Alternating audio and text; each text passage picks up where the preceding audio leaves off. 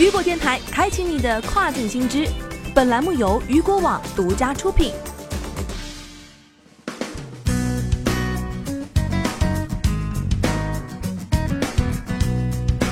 Hello，大家好，欢迎大家收听这个时段的跨境风云。接下来带您一起来了解到的是，亚马逊一天退货订单或超一百万。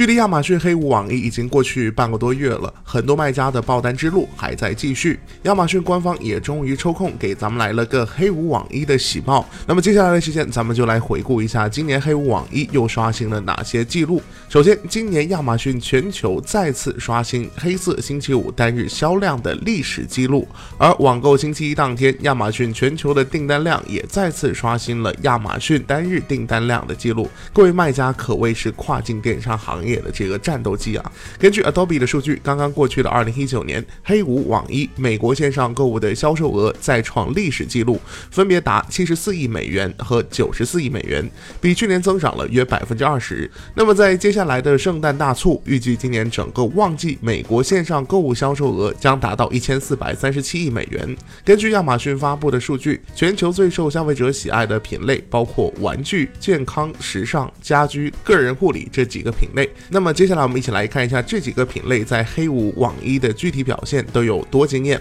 黑五和网易大促期间，亚马逊全球的玩具销量创历史新高。网易当天，时尚品类当日销量创下历史新高。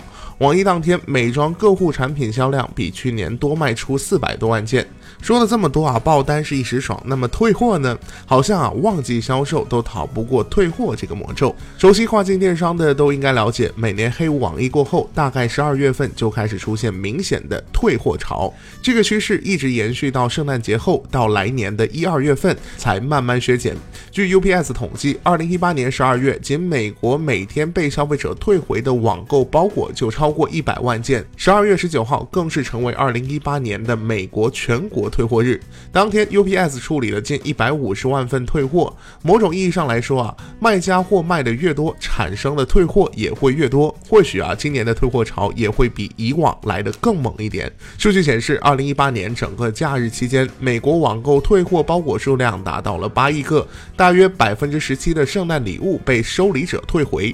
UPS 表示，电商退货率是实体店的三倍，在某些领域，比如服装和电子产品，退货率可能高达百。分之三十，某种意义上来说，卖家货卖的越多，产生的退货也就会越多。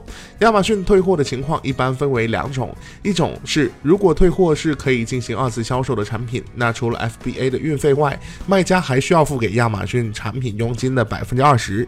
第二种啊，如果退货无法二次销售，除了要付运费和佣金的百分之二十之外，若留在仓库需要付仓储费，若移除产品还需要花一定的弃置费用。除此之外啊，退货。还会影响到卖家绩效指标中的订单缺陷率。如果卖家退货处理的结果令买家不满意，还可能会令买家发差评或发起索赔，增加封号的风险。那么，如何降低亚马逊的退货率呢？那么，接下来我们不妨首先来看一下消费者退货的主要原因。第一点，产品质量不合格或是出现瑕疵品；二，产品描述与实物存在较大的差异，包括色差、尺寸、功能等。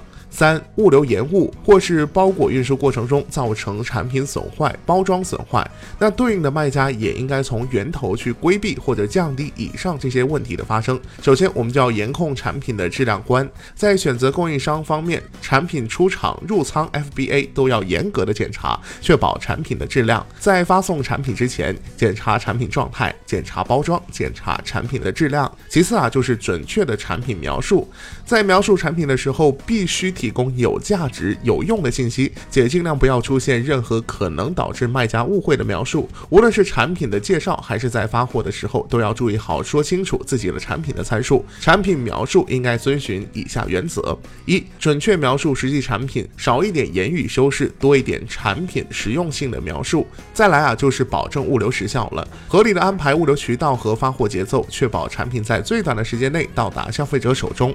同时啊，要让消费者可以随时了了。解到产品的物流行踪，可以有效降低物流原因带来的退货问题。特别值得注意的是，物流运输当中可能会造成产品的破损，所以卖家要评估自己的产品包装，保证包装的美观和牢固，确保消费者拿到的是完好无损的产品。最后啊，就是高效的客服服务了。当卖家收到退货请求后，客服需要在第一时间了解清楚客户的退货原因，并合理创造条件将退货扭转为换货，让顾顾客满意的同时，也降低卖家的损失。客户服务需要注意以下几点：一、随时回答各种问题；二、提供关于产品的选购指导；三、帮助选择适合顾客需求的产品；四、对顾客留下积极的影响。好的，聚焦大事件，解读新爆点。以上呢就是雨果电台为您推送到最新一期的跨境风云。想要了解更多跨境电商资讯，您还可以持续关注雨果 App 推送的最新消息。我是大熊，我们下个时段见，拜拜。